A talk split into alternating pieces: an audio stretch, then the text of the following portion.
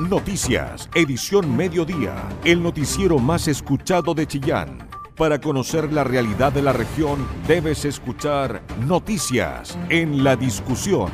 Con tu voz, somos todas las voces. Un intento de homicidio en la ramada de San Fabián y la violación de una joven en otra de Quillón dejó la celebración de fiestas patrias en la región. Además, la Fiscalía investiga la muerte de un detenido en una celda de la comisaría de San Carlos. Un total de 101 detenidos, de ellos 28 por conducir en estado de ebriedad, fue el saldo de un largo fin de semana en las rutas de la región. Aún así, la evaluación fue positiva por parte de carabineros y las autoridades regionales respecto al comportamiento vial, considerando que no se registraron víctimas por accidentes de tránsito. Dos empresas fueron multadas en Chillán y San Carlos por no respetar la irrenunciabilidad de los feriados del 18 y 19 de septiembre. Cuatro empleados fueron devueltos a sus casas, por lo que los empleadores arriesgan multa de hasta 300 mil pesos por cada trabajador. Cuentas Alegres saca el turismo cordillerano de Ñuble tras una exitosa temporada invernal por el aumento de visitantes debido a la gran cantidad de nieve. Como aspecto deficitario, sin embargo, aparecen el mal estado de los caminos interiores y los frecuentes cortes de energía eléctrica. Alrededor de 50.000 personas recibió la fiesta de la chilenidad realizada en la Plaza de Armas de Chillán. Los organizadores destacaron el comportamiento del público y la limpieza que dejó la actividad. Todos los puntos de vista, con todas las voces, en el medio más confiable de la región de Ñuble. La discusión. Tengan ustedes muy buenas tardes, ya son las 13 horas con 6 minutos de este martes 20 de septiembre, volviendo de las fiestas patrias. Soy Felipe Ahumada, llego periodista del diario y radio La Discusión y junto con Mario Arias Los Controles queremos acompañarlo en estos próximos minutos de entrega informativa acá en la 94.7. Vamos a comenzar con noticias policiales porque un total de 101 detenidos, de ellos 28 por conducir en estado de ebriedad, fue el saldo del largo fin de semana en las rutas de la región. De todas maneras, la evaluación que carabineros y las autoridades regionales realizaron al respecto del comportamiento vial fue positiva, considerando que, a diferencia de lo que ocurrió en otras regiones del país, acá en Ñuble no se registraron víctimas por accidentes de tránsito. Jorge Hernán Quijada con la información un positivo balance desarrolló la autoridad a nivel regional de lo que fue este fin de semana 18. En este aspecto hubo una gran cantidad de fiscalizaciones tanto en las rutas como también en los terminales de buses. En este aspecto se señaló que hubo 101 personas detenidas, de las cuales 28 fueron detenidas por manejar en interpedancia. A eso se suma que hubo fiscalizaciones que se desarrollaron en terminales de buses con cinco máquinas que fueron infraccionadas y una sacada de recorrido, según lo señaló el Ceremi de Transportes. Escuchemos a el delegado presidencial Claudio Ferrada. Efectivamente, hacemos un balance de lo que fue las fiestas patrias que comenzó el, día jueves anterior, jueves 15, a las 8 de la mañana, y terminó hoy martes a las 7 de la mañana. Desde ese punto de vista el balance es tremendamente positivo. No tuvimos una vez más eh, ningún fallecido en la región eh, y todos los accidentes o, o las fiscalizaciones y los controles fueron eh, detallando el buen comportamiento que tuvo la región, específicamente en las comunas de Chillán y Chillán Viejo, donde más se concentraron algunos, algunos puntos de fiscalización. En ese sentido, agradecemos mucho a todos nuestros ciudadanos y ciudadanas de la región de Ñuble por el comportamiento siempre adecuado, eh, por el buen uso de los espacios públicos, porque también no tuvimos mayores inconvenientes de desórdenes públicos, eh, tampoco de eh, delitos asociados tampoco a la, ingesta de, la ingesta de alcohol. y cuando lo hubo, siempre estuvo ahí Carabineros de Chile para ir conteniendo y resolviendo de buena forma y muy rápidamente cualquier actividad inusual cualquier actividad de infracción o delictual que se iban eh, sucediendo en el transcurso del camino.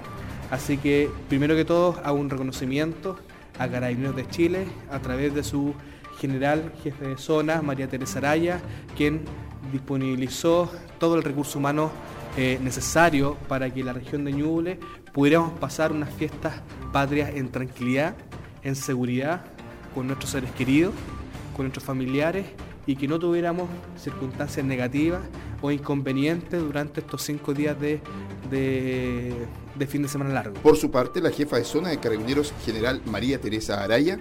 Nosotros hicimos una planificación de servicio eh, anticipada. ¿Qué quiere decir esto? Que en definitiva en reuniones con nuestro delegado presidencial y, los, y las diferentes seremías eh, pudimos establecer que efectivamente lo que debiéramos nosotros en cierta medida desplegar es mayor fiscalización y mayores controles. Entonces empezamos con una ronda preventiva, dinámica, las 21, eh, las 21 comunas. Efectivamente fueron 111 efectivos policiales que desplegaron un servicio masivo desde las 20 hasta las 12 de la noche con la finalidad de hacer una fiscalización preventiva. Y eso nos dio excelentes resultados porque ya cuando partimos el día jueves, efectivamente ya la fiscalización se dividió en, varias áreas que son muy importantes de poder determinar. Uno, relacionado con el tránsito y en las rutas, tanto interiores como la ruta 5, 5 Sur, y eh, los otros aspectos de fiscalización y control de velocidad y también de Alcotés y Narcotés, que lo hicimos en conjunto con Senda y también el delegado presidencial fue a los puntos para realizar la fiscalización y control en vivo. Eh, posteriormente, nosotros hicimos otros tipos de fiscalizaciones que se relacionan justamente con eh, la fiscalización y el control de aquellas personas que estaban conduciendo sin licencia de conducir, aquellas personas que estaban conduciendo en estado de ebriedad, y efectivamente hay algunos que pasaron eh, detenidos, que fueron 101 detenidos aproximadamente en estos, en estos cinco días, y los controles fueron 6.399 controles de identidad y también controles eh, a vehículos. Escuchemos a Pablo de la Fuente, seremie de El MOP. De acuerdo a toda la planificación que se hizo durante más de 15 días junto a la delegación presidencial, Carabinero, eh, de Transporte y Seguridad Pública, eh, más, más menos eh, estuvimos con un flujo vehicular cercano a lo esperado. Hoy día han transitado por las carreteras de nuestra región cerca de 86.000 vehículos, pero esperamos que haya un aumento en el día de hoy, pero también durante toda la semana. ¿Y por qué? Porque hay un dato adicional. Esta semana hay muchos escolares que están de vacaciones.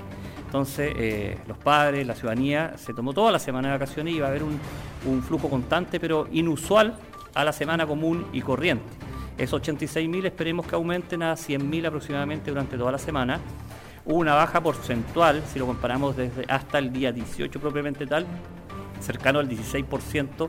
Teníamos cerca de 70.000 vehículos, hoy día llevamos 86.000 vehículos y esperamos así ir aumentando y seguir con la coordinación y monitoreo constante que ha sido eh, a través de las concesiones Talca Chillán, Chillán Coyipuyi y Acceso Norte a Itata con una serie de personal especial desplegado por parte de las concesionarias, tanto maquinarias, vehículos de alto impacto, ambulancias que han estado funcionando y ha, resultado en forma positiva. El balance como Ministerio de Obras Públicas es absolutamente positivo, no solamente a nivel regional. El CRM de Transportes, Javier Isla. Bueno, el equipo del Programa Nacional de Fiscalización estuvo toda la semana pasada fiscalizando.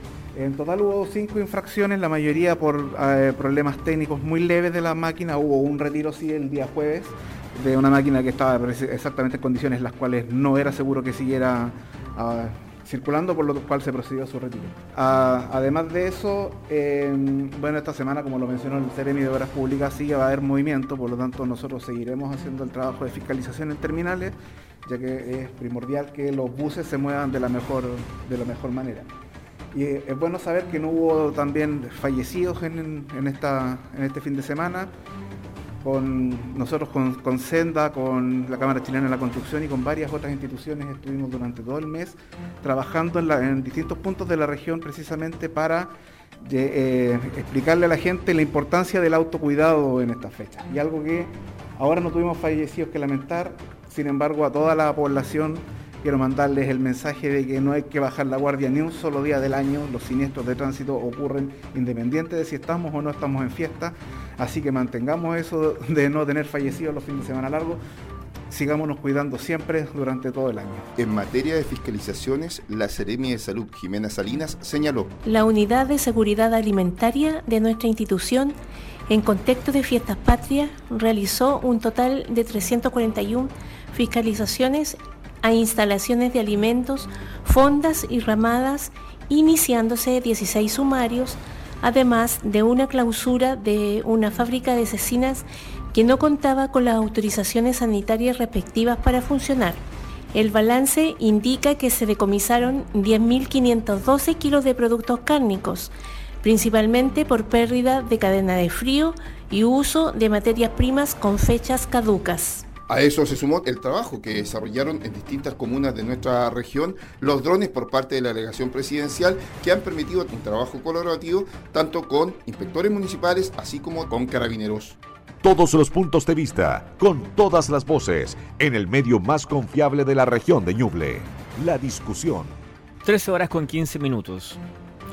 Seguimos en lo policial, esta vez más cerca ya de materia tribunales, porque tres hechos graves fueron parte del saldo este fin de semana de fiestas patrias, teniendo como denominador común la ingesta de alcohol en exceso.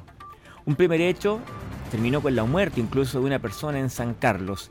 La fiscal jefe de San Carlos, Tamara Cuello, dio cuenta de la detención de un hombre de 40 años tras una denuncia por violencia intrafamiliar en el sector de Ñiquén. El detenido, quien estaba imputado por lesiones menos graves contra un familiar y por agresiones contra el personal policial, fue encontrado ahorcado en el calabozo de esa comisaría, aunque aún con signos vitales, falleciendo minutos más tarde en el hospital. La fiscal Cuello precisó que los primeros informes encargados a la Brigada de Homicidio de la PDI descartan preliminarmente la intervención de otras personas en este hecho. Las primeras diligencias eh, confirman la tesis preliminar, no ordena que efectivamente se trata de un suicidio. Eh, sin embargo, estamos en una investigación abierta y principalmente el informe de autopsia nos dará eh, luces sobre, sobre otra causa, pero todo indica que se trataría de un suicidio. Un segundo hecho tuvo lugar en la comuna de San Fabián, ocasión en que Carabineros detuvo a un hombre identificado como Sergio Navarrete Norambuena, luego que en horas de la madrugada del sábado apuñalara a otra persona en una ramada de esa comuna. La fiscal Cuello precisó que la víctima resultó con al menos tres heridas de arma blanca en el pecho y en el abdomen. La fiscalía lo formalizó por el delito de homicidio frustrado. El imputado habría propinado al menos tres eh, puñaladas, tanto en la zona torácica como abdominal a la víctima, por lo que el tribunal acogió la tesis del Ministerio Público de que efectivamente se trata de un homicidio frustrado y decretó eh, para el imputado la medida cautelar de prisión preventiva y un plazo de investigación de dos meses. Finalmente, en la comuna de Quillón, Carabineros detuvo a un joven identificado como Damián Villalobos Contreras, de 20 años, luego que se lo denunciara por haber atacado sexualmente a una joven de 19 años en las inmediaciones de la ramada de Quillón. El fiscal subrogante Andrés Salgado lo formalizó por el delito de violación, pidiendo la medida cautelar de prisión preventiva en su contra fue relevante la denuncia efectuada, así como también los antecedentes recopilados por Carabineros de Chile que procedieron a la detención flagrante y el trabajo investigativo ejecutado por la sección de investigación policial de la tercera comisaría de de UNE, quienes reunieron antecedentes suficientes que permitieron establecer la existencia del delito y la participación del imputado, así como también el tribunal al apreciar estos antecedentes junto con el peligro que existe toda vez que el delito tiene asignada pena de crimen, la gravedad de esta pena aparejada, el bien jurídico protegido infringido que en definitiva es la libertad sexual, llegaron a concluir que la necesaria la imposición de la medida cautelar más gravosa contemplada por nuestro ordenamiento jurídico, esto es la prisión preventiva, por lo que el tribunal accedió a la solicitud planteada por la Fiscalía. Este año las denuncias por violación en la región alcanzan ya los 49 casos, lo que representa un 55% más de lo registrado a esta misma fecha, el 2021. Toda la información que te interesa. Noticias en la discusión 94.7 FM. El municipio busca definir el futuro de casi una decena de kioscos abandonados que hoy son objeto de una serie de incivilidades y reclamos vecinales en diferentes puntos del centro de Chillán. El alcalde Camilo Benavente propone un plan de integración con lo cultural y el turismo, además de permitirle otras actividades comerciales a los suplementeros para evitar que sigan cerrando sus kioscos. La nota es de Marlene Guerrero.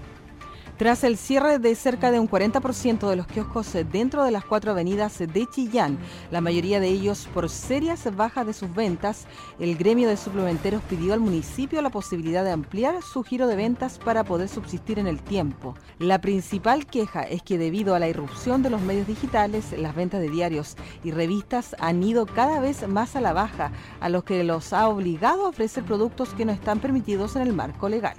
Ante esto, el alcalde Camilo Benavente dijo estar llano a revisar una ampliación de giro, pero ordenado y regulado, además de proponer integrar a los kioscos a un circuito de promoción de información turística y cultural de la comuna nosotros si podemos ampliar el giro eh, a solicitud del, suplementero eh, y poder entregarle algunas posibilidades que ellos también tengan una posibilidad de ser guía turístico, ¿cierto? tener publicidad estática también, evidentemente que ellos pueden también vender helados, pueden vender bebidas y eso hoy día no está permitido en algunos casos, entonces eh, nosotros no tenemos ningún inconveniente eh, sin embargo, a lo mejor puede haber algún problema porque algunos quisieran ver otros, otros elementos como carbón y otras cosas, que eso sí que no está permitido. Y, pero siempre estábamos llanos a conversar con ellos y a, y a, mejorar sus posibilidades. Desde el gremio de suplementeros, el presidente del sindicato de suplementeros, Luis Azócar, apoyó la iniciativa, aunque insistió en la posibilidad de ampliar el giro sin tantas restricciones. Que uno tiene que hacer las cosas que necesita hacer para poder tener dinero. De hecho, incluso se, se le ofreció a la municipalidad de parte del sindicato que pudiéramos, pudieran tener eh, una cara del kiosco a su disposición para publicidad de la misma municipalidad o un eh, basurero con la con la serie logo de la municipalidad. Hubieron muchas cosas que nosotros propusimos y las hemos estado igual conversando con el señor alcalde últimamente para ver si las ponemos en práctica, pero veo que está, está saliendo la cosa. En cuanto a los kioscos abandonados, el municipio ordenó un catastro para contactar a sus dueños y retirar a aquellos que no seguirán siendo utilizados porque tu opinión nos importa. Escuchas Noticias en la Discusión. 13 horas con 21 minutos. Dos empresas fueron multadas en Chillán y en San Carlos por no respetar la irrenunciabilidad de los feriados del 18 y 19 de septiembre. Cuatro empleados fueron devueltos a sus casas por lo que los empleadores arriesgan multa de hasta 300 mil pesos por cada trabajador. El informe de Jorge Hernán Quijada. La Seremi del Trabajo, Natalia Lépez, señaló que definitivamente hubo dos empresas infraccionadas con cuatro trabajadores que fueron enviados a sus casas que estaban trabajando en feriado irrenunciable, 18 y 19 de septiembre. Una es de San Carlos y la otra empresa es de Chillán. Las multas llegan a 300 mil pesos por cada trabajador. Escuchemos a la Seremi del Trabajo, Natalia Lépez. Efectivamente, fiscalizamos los días 18 y 19 de septiembre en las comunas de Chillán y San Carlos a través de la Dirección del Trabajo, en donde se pudieron fiscalizar cinco empresas. Lamentablemente, en dos de estas encontramos incumplimiento, por lo tanto infraccionando eh, al no respetar feriado irrenunciable, suspendiendo de esta forma a cuatro trabajadores que retornaran a sus hogares y al ser pequeñas empresas, porque eran tipos mini market, eh, se debe pagar una multa de 300 mil pesos por cada trabajador. La verdad es que fuimos bastante insistentes en este sentido, hicimos una buena difusión como cartera, pero el llamado es a que efectivamente para unas próximas instancias eh, los empleadores y los trabajadores puedan respetar lo que significa un feriado irrenunciable porque vamos a seguir tomando medidas en ese sentido y reforzando los derechos laborales que esta región tanto necesita. ¿Qué empresas fueron específicamente? ¿Fue esto 18 y 19 o fue los días? Eh, fueron, no, fue el día de feriado irrenunciable. Mayores antecedentes de las empresas no los puedo otorgar en este minuto. Eh, sí, en Chillán y en San Carlos. De esta manera, el trabajo en terreno y a través de denuncias se está desarrollando por parte de la Seremía del Trabajo en lo que son los feriados irrenunciables. Periodismo regional con noticias de verdad, noticias en la discusión. Cuentas Alegres saca el turismo cordillerano de Ñuble tras una exitosa temporada invernal que normalizó el número de visitantes luego de dos años de restricciones por la pandemia. Además, se vio beneficiada en esta oportunidad por la gran cantidad de nieve. Como aspectos deficitarios, sin embargo, aparecen el mal estado de los caminos interiores y las frecuentes cortes de energía eléctrica. Este tema lo reportó Ignacia Ollarse. Los empresarios y gremios del turismo del sector cordillerano de Ñuble están cerrando con cifras positivas la temporada de invierno 2022, una reactivación que se estaba esperando tras los dos años de pandemia que afectaron duramente al rubro. Entre los factores que se destacan este año están la alta tasa de ocupación que se registró en la comuna de Pinto, el retorno de turistas extranjeros a la región y la gran cantidad de nieve caída en comparación al déficit que se registró el año pasado. Es por esto que para los empresarios locales esta temporada ha sido la más parecida a una normal desde que empezó la pandemia. Así lo informó el presidente de la Cámara de Turismo de las Trancas, José Saavedra temporada porque además a nivel demanda de público fue muy buena como, como las mejores de años anteriores, pero nos ayudó mucho que tuvimos una nieve muy especial este invierno, mucha cantidad. Yo diría que recién empieza a recuperar. A partir de ahora, depende cómo funcionemos ahora en temporada baja, en primavera, y hay que ver el verano, cómo va a funcionar el verano. Nosotros creemos que la tendencia es a la normalidad. Para Francisco Peñafiel, dueño de las cabañas Los Guayes, esta temporada ha sido especialmente buena, alcanzando una ocupación del 90% en julio y de un 80% en agosto, aunque comentó que tuvieron problemas por las condiciones climáticas en la zona.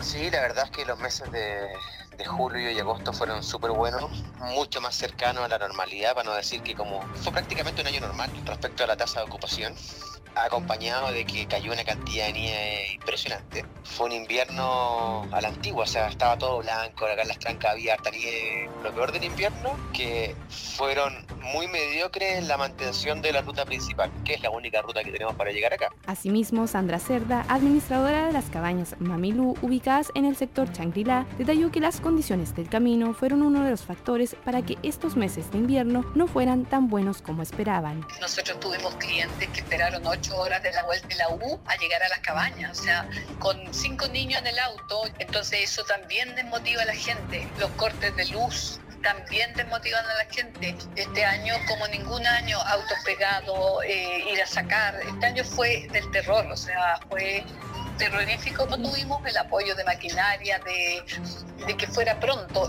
y la gente a veces no entiende esa parte. O sea, claro, ellos están pagando por un servicio. Sobre estos problemas, el presidente de la Cámara de Turismo manifestó que esperan tener soluciones para la temporada de invierno 2023 seguro que ocasionó problemas a los turistas es un poco la limitación que tenemos de infraestructura todavía. Esto con el tiempo tenemos soluciones, ya hay un plan regulador eh, que prevé caminos alternativos. El plan regulador en Pinto lo estamos elaborando. Esperamos tenerlo para fin de año, principio del año que viene ya aprobado por el Consejo Comunal. Eh, bueno, ahí ya se están estudiando alternativas para un mejoramiento futuro de infraestructura.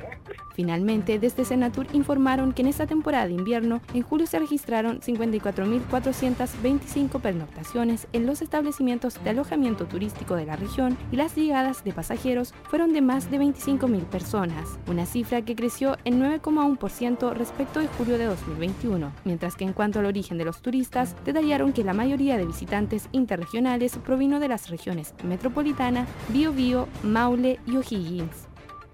Con tu voz somos todas las voces, noticias en la discusión, el medio informativo más importante de la región de Ñuble.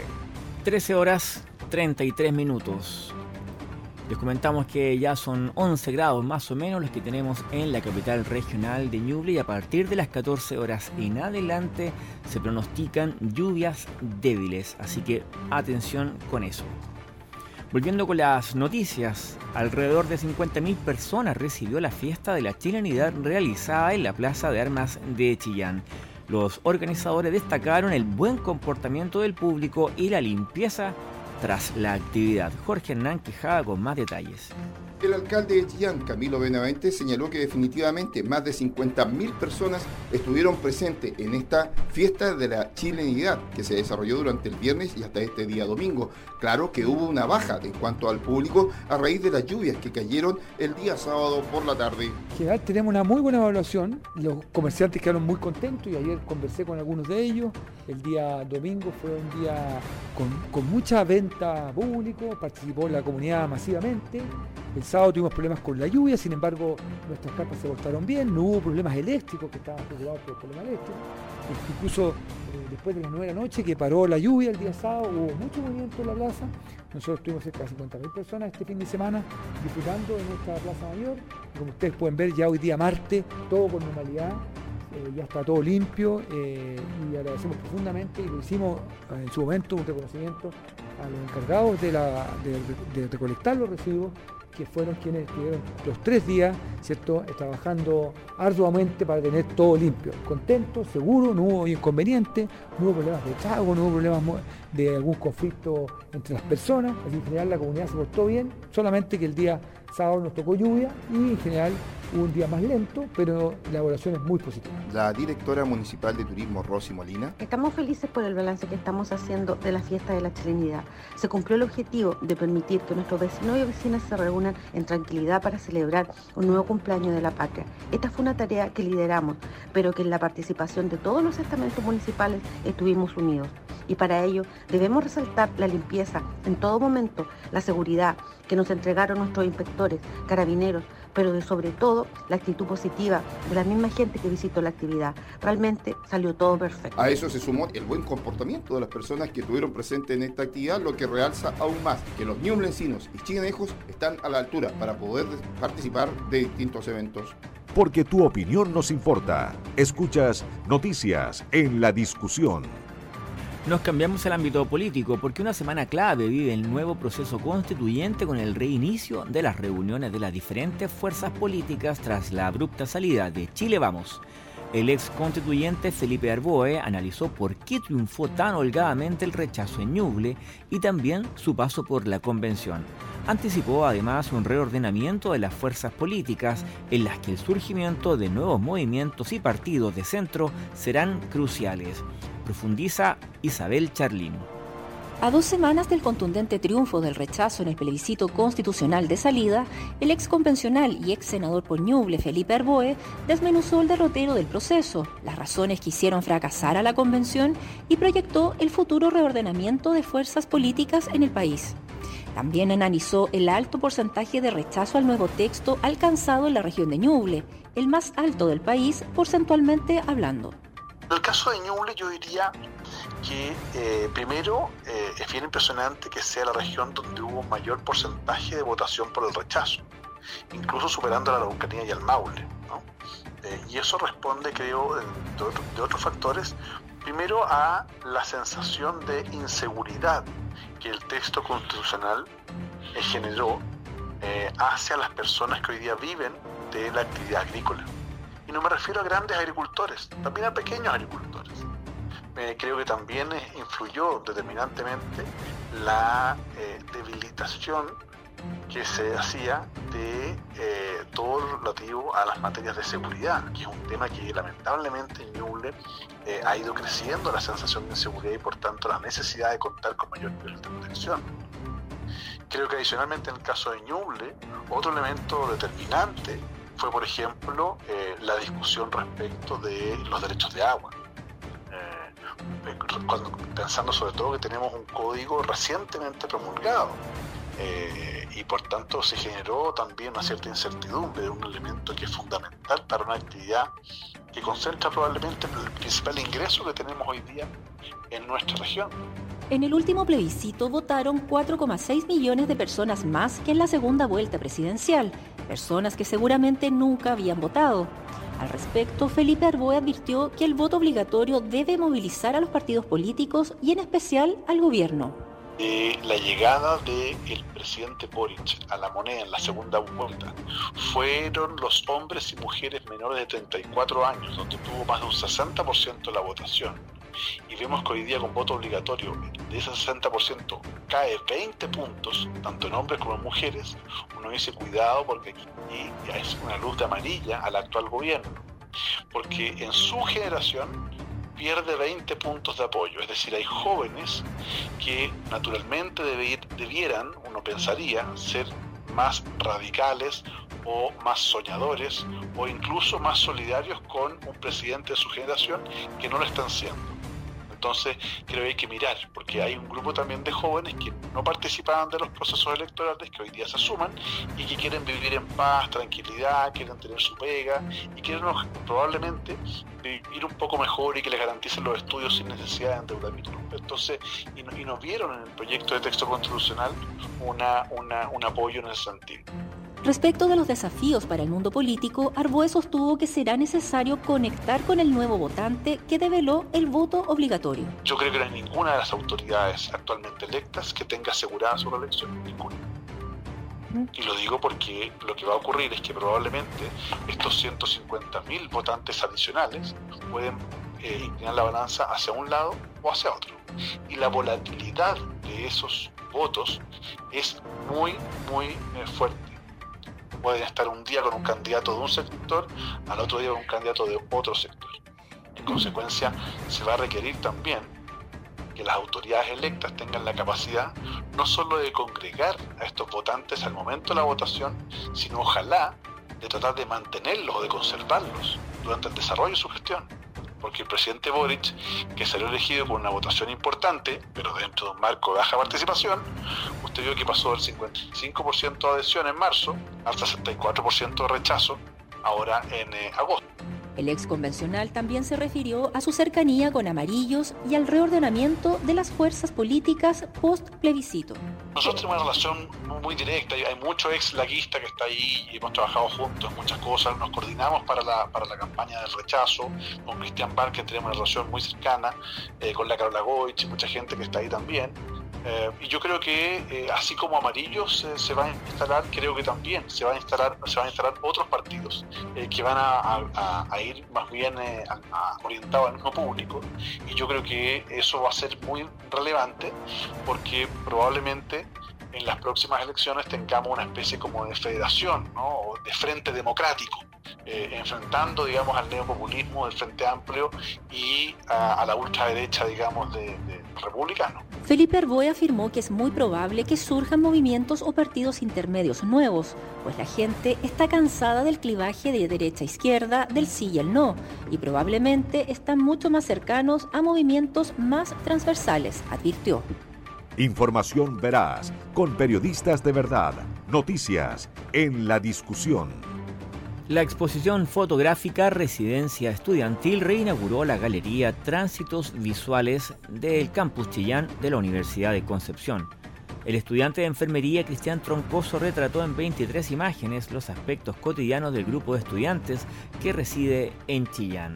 Matías Lagos con la información. Tras un receso obligado por la pandemia de COVID-19, se reanudó la habilitación de la galería Tránsitos Visuales, ubicada en el edificio central del campus Chillán de la Universidad de Concepción.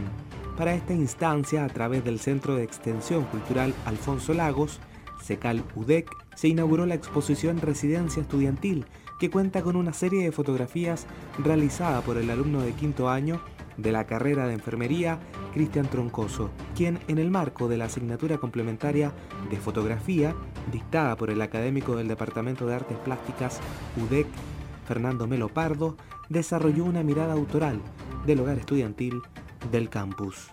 La directora del SECAL UDEC, Amara Ávila Seguel, afirmó que desde ahora no solo se exhibirán las distintas obras visuales que realice la comunidad universitaria, sino también de los artistas de la ciudad. Respecto a la obra Residencia Estudiantil, la directora explicó que las fotografías muestran el quehacer íntimo del hogar al interior de la UDEC. Fue una serie fotográfica que la empezó a desarrollar en el marco de la asignatura y consta de 23 fotografías que muestran de alguna forma lo que se vive, el quehacer, digamos, cotidiano del hogar de estudiantes a través de las personas, a través de la infraestructura y lo que va aconteciendo en el marco de, ese espacio, que es una exposición muy íntima y que además se complementa con un poema que escribió el estudiante de Derecho Giovanni Benvenuto, quien también es residente del hogar y que la verdad nos tiene muy orgullosas y orgullosos porque el objetivo que desde nuestro centro de extensión de comenzar a impartir estas asignaturas poder también poner en valor lo que se vaya produciendo en el marco de, de las distintas asignaturas, no solo de fotografía, también de teatro, de pintura y que podamos ver los productos y cómo va evolucionando, ¿cierto?, desde los propios estudiantes el desarrollo de estas disciplinas. El expositor de la muestra, Cristian Troncoso, oriundo de El Carmen y residente desde hace tres años en el hogar, explicó cómo desarrolló la obra Residencia Estudiantil en el transcurso de la pandemia de COVID-19. Más que nada quería contar o exponer o compartir un poco la vida, la cotidianidad, el diario vivir del hogar, dentro de todos esa gran familia que se forma con los estudiantes. Las fotografías yo la tomé en el contexto de haciendo un internado y las fotografías las sacaba en el momento que yo tenía tiempo libre, que eran un par de horas al día durante la tarde. Se da en ese contexto, además también se da un contexto de pandemia, en donde igual es más complicado sacar el tema de la fotografía, es un poco más complicado en el tema de compartir dentro del mismo hogar. Ahí mismo en la fotografía se ve claro el uso de la mascarilla en espacios comunes y en ese espacio donde yo trataba de molestar a los chiquillos se iban generando la fotografía. Giovanni Benvenuto, estudiante no vidente de cuarto año de la carrera de Derecho del campus Chillán, oriundo de Ningüe, es quien escribió el poema inspirándose en las vivencias del hogar Además, en la exposición de residencia estudiantil interpretó la canción de Nan Stern, Un gran regalo. Me inspiré precisamente en la vida que se lleva adentro y en cómo el hogar ha almacenado tantas historias en todos sus años de existencia. Quizás fue eso, la interrogante de preguntarse cuánta gente ha pasado por ahí, cuántas amistades han nacido dentro de esas paredes. Entonces, quizás esa fue la, lo que me motivó a, a tratar de escribir algo y plasmar eso en un poema, en un escrito. Por último, el auxiliar del hogar estudiantil del campus Chillán, Gustavo Llévenes Carrasco, destacó que la convivencia entre los estudiantes es muy solidaria. Es muy buena la convivencia, son muy solidarios entre ellos mismos, se acompañan, si alguien tiene algún problema o está enfermo, se acompañan al hospital, pero siempre están juntos, eso es lo importante. Cabe recalcar que la exposición fotográfica estará hasta el 3 de noviembre en la Galería de Tránsitos Visuales del campus Chillán. Periodismo regional con noticias de verdad, noticias en la discusión. La Seremi de Bienes Nacionales y el alcalde de Pinto, Manuel Guzmán, lograron destrabar los inconvenientes tras las denuncias de algunos visitantes por restricciones en los accesos a las termas de Chillán. Recordemos que decían que no los dejaban subir si es que ya no tenían reservado alguna pieza, algún hotel, alguna cabaña por la cantidad de gente que ya había en el sector. Paralelamente, la Autoridad de Bienes Nacionales anunció la entrega de 140 títulos de dominio en Yungay. Jorge Hernán Quijada nos trae más detalles. El Ceremi de Bienes Nacionales, Cristiano Ortiz, señaló que se sigue trabajando para llegar a la meta de 800 títulos de dominio entregados en la región en el presente año. 140 fueron entregados durante esta semana y habrán reuniones con alcalde de Quillón y otras comunas para hacer entrega de algunos terrenos que están solicitando. Estamos entregando títulos en las 21 comunas de la región de Ñuble. Estuvimos eh, la semana recién pasada en la comuna de Yungay entregando 141 títulos a distintas familias eh, que estaban esperando esta entrega hace bastante tiempo, así que estuvimos con el alcalde Rafael Cifuentes, junto a los concejales y también junto a las familias que recibieron este título de dominio, el rol y también su plano, que es lo que entrega cierto el Ministerio de Bienes Nacional. Y así vamos a seguir en las comunas de San Ignacio, en Quillón, en Niquén, en San Ignacio, como lo dije anteriormente, en Coelemu, en todas las provincias de, de la región de Ñuble, porque tenemos una meta de aquí al 30 de noviembre de entregar más de 800 títulos y eso es lo que queremos hacer para que las familias estén tranquilas y se sientan eh, con eh, la tranquilidad de que sus títulos van a estar en sus manos antes de fin de año y así nos sigan esperando. También hoy día nos vamos a dirigir a la comuna de Ranquil, donde vamos a ir a eh, ver con el alcalde algunos temas de regularización que tienen algunas dudas porque eh, recordar que la circular número uno y el dictamen de la Contraloría que salió el 2021 ha entorpecido un poco lo que es la regularización de títulos de dominio, ya que las personas que tienen sus títulos inscritos en el conservador de bienes raíces no pueden regularizar por bienes nacionales y es, algo que hemos estado conversando con el Contralor, ya en más de cuatro oportunidades nos hemos reunido, también nos reunimos con su equipo jurídico, estamos esperando una respuesta para poder darle tranquilidad a las más de 700 personas que ya hemos tenido que rechazar por estar en esta condición. Y en la, tarde vamos a estar con el alcalde de la comuna de Quillón, viendo algunos temas de terrenos que están solicitando, no solamente ellos, sino que también algunas organizaciones, para poder ir en apoyo, ¿cierto? Eh, con la administración de estos espacios que necesita la comunidad sobre lo que fue la reunión con el alcalde de Pinto y de Chillán para ver el tema de denuncias por no dejar pasar por parte de carabineros hacia el sector cordillerano? Efectivamente, nos reunimos con el alcalde Guzmán, donde le planteamos cierto la necesidad de que las personas no llegaran solamente hasta el retén eh, y no los dejaran subir. Tuvimos también carabineros en esta reunión y llegamos al acuerdo de que esto a partir del 1 de octubre ya no iba a regir eh, para la subida, sí, cuando hubiera momentos como el pasado fin de semana donde iba, a haber un alto flujo de vehículos, eh, iban a verse algunas consideraciones, algunos criterios, pero en la normalidad ya no se va a solicitar que las personas tengan esta reserva arriba para poder subir o el ticket de, esquí, que era lo que se estaba solicitando y solamente algunas personas podían llegar a, a, las pistas, ¿cierto? O al hotel a conocer la nieve. Entonces también ese día conversamos con el alcalde Camilo Benavente, quien autorizó en uno de los predios de la municipalidad poder eh, eh, meter maquinaria y así poder hacer un, estacionamiento para que las personas puedan llegar más arriba de la comisaría de las trancas y así puedan disfrutar también de la nieve, que es lo importante eh, que nosotros queremos para que todos puedan disfrutar de la nieve y no solamente algunos. El Ceremi Bienes Nacionales ha señalado que las personas pueden hacer sus denuncias a través del www.bienesnacionales.cl. Con tu voz somos todas las voces. Noticias en la discusión. El medio informativo más importante de la región de Ñuble. Y cuando son las 13 horas con 52 minutos, tomamos contacto con el editor de, nuestro, de nuestra radio, Marcelo Herrera. ¿Cómo estás, Marcelo? Vienes con todo el resumen informativo nacional e internacional. Hola Felipe, ¿cómo te va? Buenas tardes. Claro que sí, vamos a conocer las informaciones del ámbito nacional e internacional que están marcando la pauta en este día martes 20 de septiembre. Comenzamos de inmediato con la intervención que eh, tuvo hace pocas, pocos minutos, pocas horas, en realidad el presidente Gabriel Boric en la Asamblea General de las Naciones Unidas.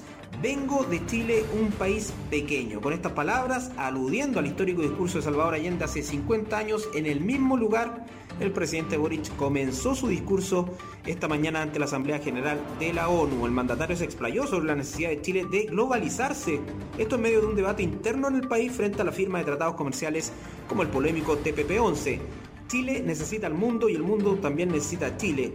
No existen naciones que sean aisladas o inmunes a los sobresaltos a lo que ocurre a nivel global, afirmó el eh, presidente, que también tuvo palabras para el proceso constituyente que está viviendo el país basado, dijo, en las demandas sociales existentes de la población. Chile vive actualmente un intenso proceso político, no somos somos, perdón, un país que lleva un largo tiempo buscando su camino propio hacia la dignidad. Lo que ocurrió en mi patria no fue casualidad, sino que es la consecuencia de muchas historias de dolor, aseguró el eh, mandatario. Bueno, como contexto hay que destacar que la ONU abrió este lunes su semana más importante del año con un llamamiento a rescatar los objetivos de desarrollo sostenibles, las metas contra la pobreza y para proteger el planeta que son el corazón de la llamada Agenda 2030 pactada el año 2015 y que ahora mismo parece prácticamente imposible, ¿verdad? Que, que se cumplan. Este es un momento decisivo, subrayó el secretario general de la organización Antonio Guterres al inaugurar un acto dedicado al ODS con el que cada año se da el pistoletazo de salida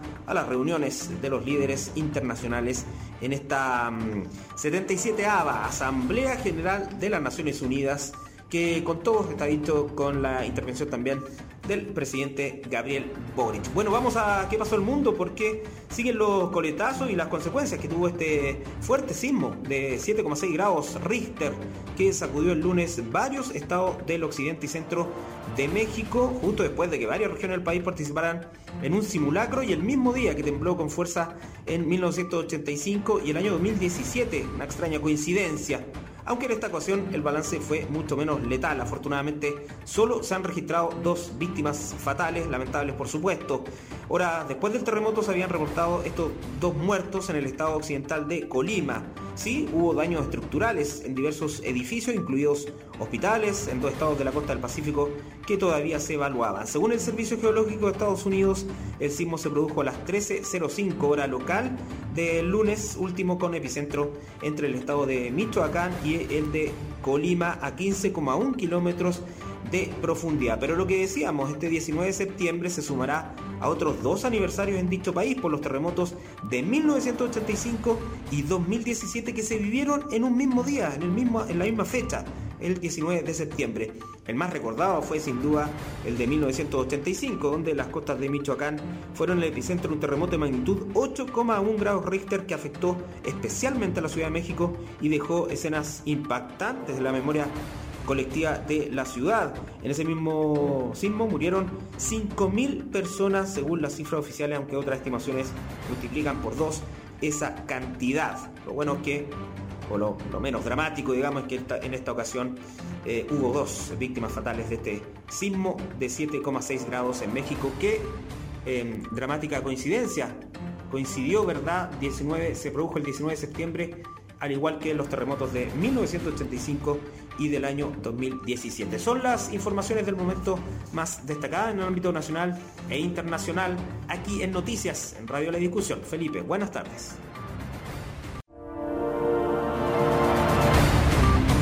Noticias, edición mediodía, el noticiero más escuchado de Chillán, periodismo regional con noticias de verdad, en la discusión, con tu voz, somos todas las voces.